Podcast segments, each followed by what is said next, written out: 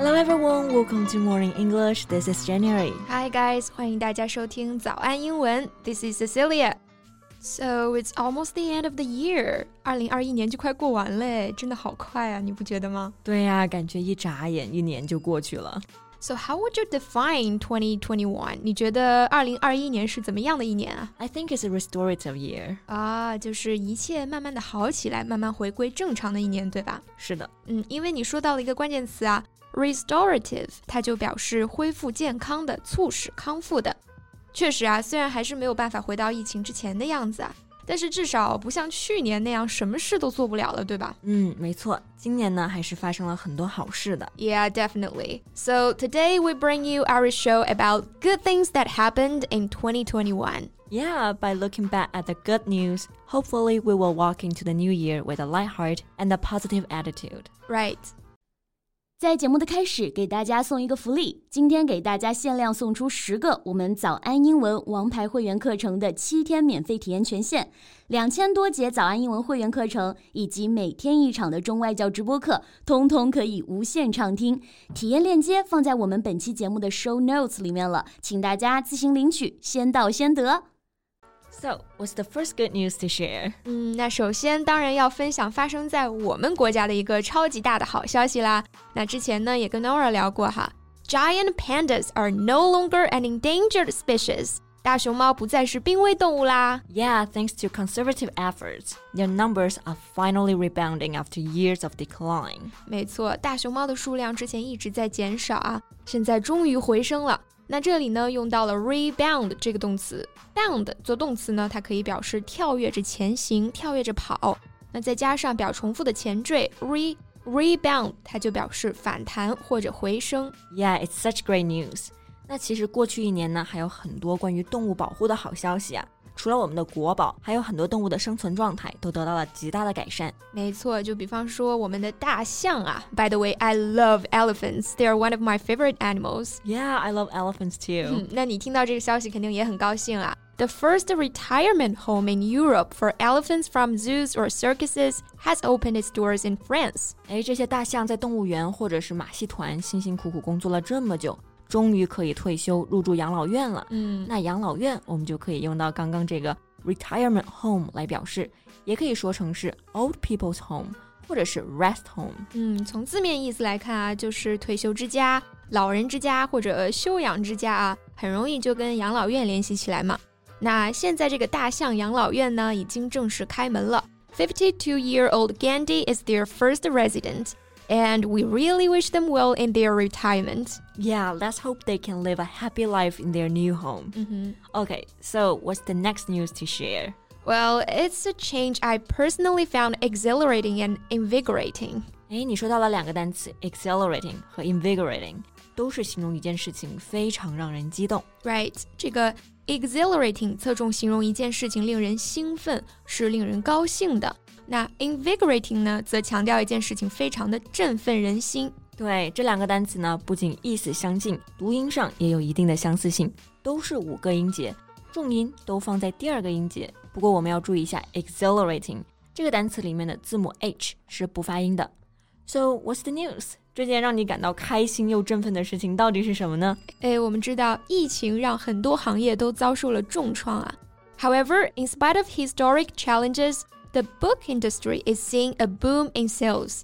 哎，这个可以说是意料之外、情理之中啊。嗯毕竟这两年呢，大家很多时候都迫不得已要待在家里。嗯，那这个时候呢，看书就成了一个非常好的消遣方式，所以呢，导致图书的销售额激增。那 boom 这个单词就可以用来指这种贸易还有经济活动的激增繁荣。 Yeah, and I think it is also because readers seek escapism and education. 可能因为发生了很多不好的事情啊，所以呢，人们会想要去书中短暂的逃离现实，寻求慰藉。那这里呢，用到了一个单词 escapism，它是由 escape 这个单词派生出来的。Right, escape，我们知道它表示逃避、逃离嘛。那 escapism 就是指的让人逃避现实的消遣方式，或者说解脱方式。没错，那毫无疑问啊，books are a form of escapism. I personally found comfort and faith in books during the hardest time. 再加上我个人呢，还是比较偏好纸质书的。 所以啊，对于书店的生存状况一直都是比较挂心的。So guys, support your local bookstore. 对，大家多多去支持我们的书店，不能出去玩，就待在家里看看书也挺好的嘛。嗯，So this is like a spiritual way to escape from the pandemic. 那在现实生活当中呢，我们对抗病毒最有力的武器肯定就是疫苗了。对，想一想去年疫情肆虐的时候，大家翘首以盼的疫苗啊，今年都打上了。是的，其实不只是新冠疫苗。Do you know what the biggest cause of childhood illness and death in sub-Saharan Africa is? Malaria 疟疾是不是？Correct. Good news. A groundbreaking vaccine for malaria is approved and could be rolled out to billions. 哇，这真的是世界上首款疟疾疫苗，真的配得上 groundbreaking 这个词。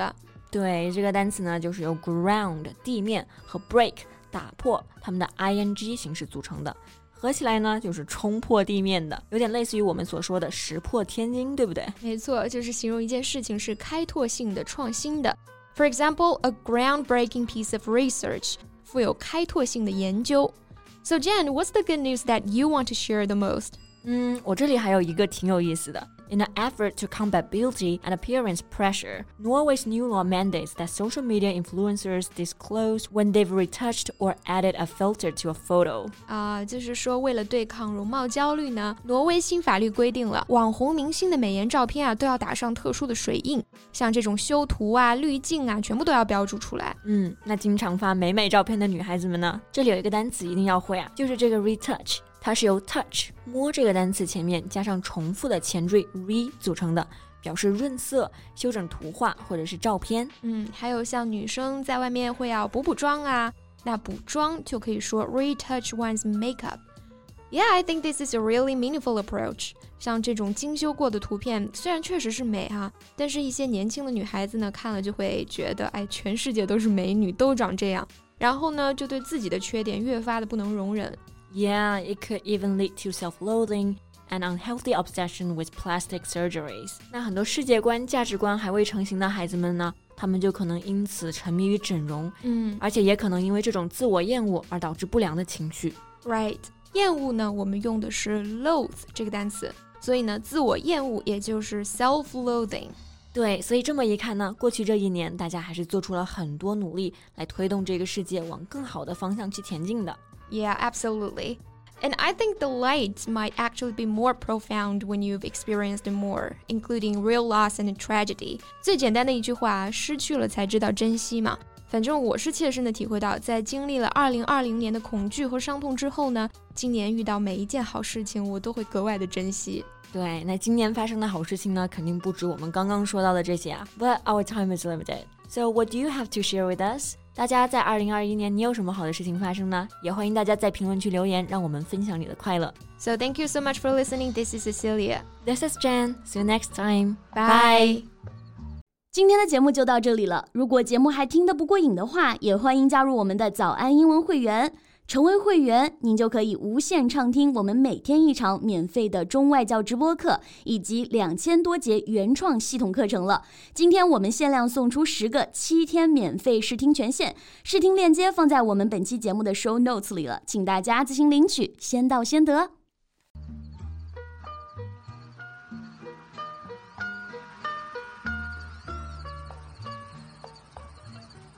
This podcast is from Morning English.